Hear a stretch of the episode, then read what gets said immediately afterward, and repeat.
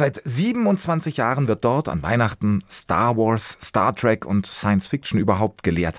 Zu Weihnachten von Informatikdozent Hubert Zitt. Herr Zitt, warum und warum ausgerechnet zu Weihnachten? Also zunächst mal mein Kompliment, so hat mich doch keiner anmoderiert mit Singen, aber sehr schön, ja. Warum ausgerechnet zu Weihnachten? Nun, das hat sich so ergeben. Wir sind im Jahr 1996 und damals hat die Hochschule, an der ich heute arbeite, in Zweibrücken, ähm, gerade die Türen geöffnet und ich habe dort neu gearbeitet und wollte meinen Studenten einfach mal was anderes bieten als reguläre Lehrveranstaltungen. Und äh, so kam es, dass ich gesagt habe, wir machen zu Weihnachten mal was Besonderes. Damals mit dem Gedanken, das mache ich jetzt während meiner Promotion damals so drei, vier Mal und dann ist das ein Zeitabschnitt in meinem Leben. Naja, aus den drei, vier Mal äh, sind, werden es heute 464. Mhm. Die interessierte Welt, die spaltet sich ja in der Regel in Star Wars-Fans und Star Trek-Fans. Warum sind Sie im Team Star Trek? Nun, ich mag eigentlich beides. Äh, also ich, ich bekomme auf der Bühne immer wieder Applaus, wenn ich dann sage, also ich mag Star Trek und ich mag Star Wars. Die spielen eben in unterschiedlichen Ligen. Das eine, das Star Trek ist eher so im wissenschaftlichen ja, Bereich angesagt. Da bin ich als Ingenieur natürlich mehr zu Hause als in der Philosophie, die in Star Wars gelehrt wird.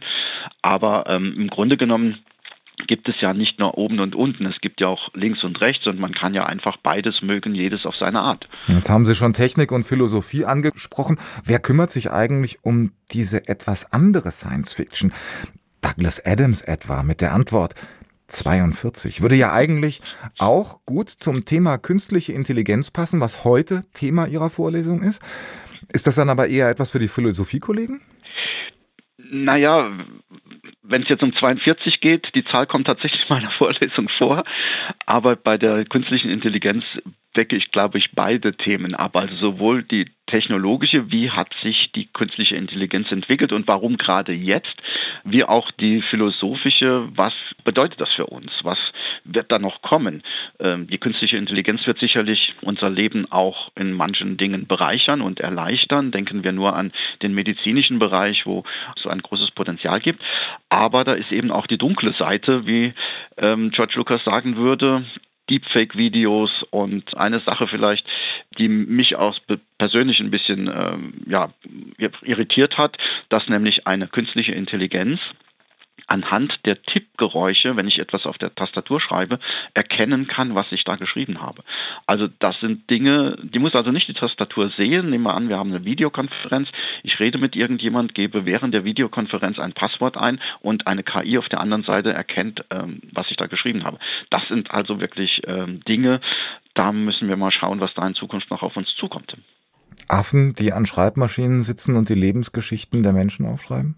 Terry Pratchett? Ja, also so wird es nicht sein. Ähm, der meint ja auch was anderes, nämlich wie wahrscheinlich ist es eben, dass da jetzt irgendwie was Vernünftiges bei rauskommt. Aber es ist schon eine Wende, glaube ich, in der technologischen Entwicklung, dass jetzt wir an dem Punkt stehen, wo wir aufpassen müssen, was da an künstlicher Intelligenz in Zukunft entwickelt wird und welche Auswirkungen das auf unser Leben haben wird. Also, das klingt schon durch. Da hängt auch viel Zeit und Wissen in der Vorbereitung dieser Vorlesung. Und es ist nicht alles so lustig und einfach, wie das vielleicht auf den ersten Blick klingt. Wie lange sitzen Sie an so einer Vorlesung? Also eigentlich geht es über das ganze Jahr, wo ich dann Ideen sammle und dann die letzten zwei, drei Wochen vor dem Vortrag koche ich das sozusagen zu einem Konstrukt zusammen, filtere das Interessante raus, nehme neue aktuelle Dinge auf und äh, das sind schon hunderte von Arbeitsstunden stecken da drin. Also nichts für jede Woche zu machen. 27 Jahre machen Sie das jetzt, Physik und Technik bei Star Wars, Star Trek.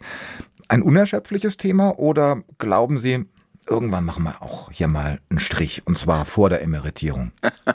Also ich glaube, also solange ich noch eingeladen werde von von Firmen, von Conventions und und Planetarien und so weiter äh, und weil mir das ja auch Spaß macht, äh, sehe ich im Moment noch nicht, äh, warum ich mit den Vorträgen da aufhören soll.